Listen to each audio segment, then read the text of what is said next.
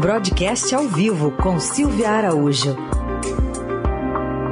Momento de análise da economia aqui no Jornal Eldorado. Silvia, bom dia. Oi, Raicem, bom dia. Bom dia, Carol. Bom, bom dia, ouvintes. Bom, ontem saíram dados revisados do CAGED, o Cadastro Geral de Empregados e Desempregados. O governo passou os últimos meses até comemorando, dizendo que os números de contratações estavam crescendo apesar da pandemia. Só que a revisão foi para baixo e o governo culpa quem? As empresas, Silvia?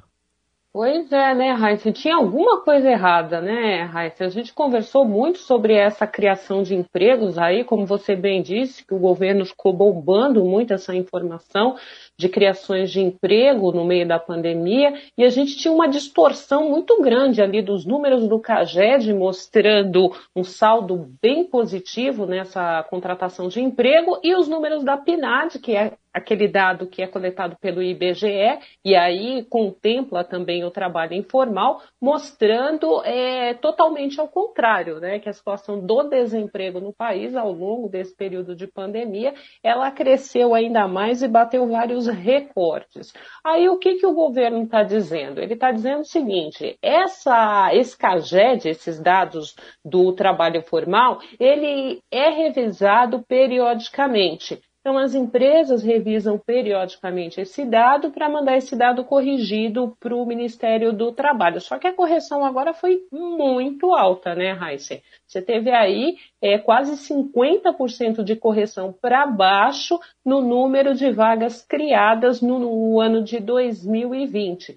E como o Ministério do Trabalho ele disse que esse dado ele é revisado periodicamente, então há de se esperar no futuro, Heisen, Carol e ouvintes, novas revisões. Então, como é que a gente pode é, confiar nesse número que foi divulgado e está sendo divulgado, né? Todo mês é divulgado esse número do CAGED. O que a gente pode ter em mente é que esse número é passível de revisão, deve ser revisado é, mais uma vez e esse número pode até subir um pouquinho em relação a essa última revisão, ou então pode mostrar nova queda. O que a gente pode dizer aqui também, Heisen, é que esses números do CAGED do emprego formal, eles foram, de certa forma, beneficiados por aqueles programas né, que o governo lançou no ano passado, no começo da pandemia, como, por exemplo, aquele, aquela medida provisória do bem, né, que era de redução de jornada, redução de salários e até suspensão temporária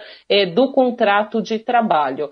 Então, esses, esses dados de emprego, de emprego formal, eles foram bastante sustentados por essa medida provisória e era se sustentando nessa medida provisória que o Ministério da Economia, ali na figura do ministro Paulo Guedes, também o pessoal do Ministério do Trabalho, comemoravam mês a mês a situação do emprego formal que mostrava ali mês a mês mais contratações do que demissão. Agora esse dado está aí revisado e mais uma vez eu lembro que ele pode ser revisado é, novamente. Uhum.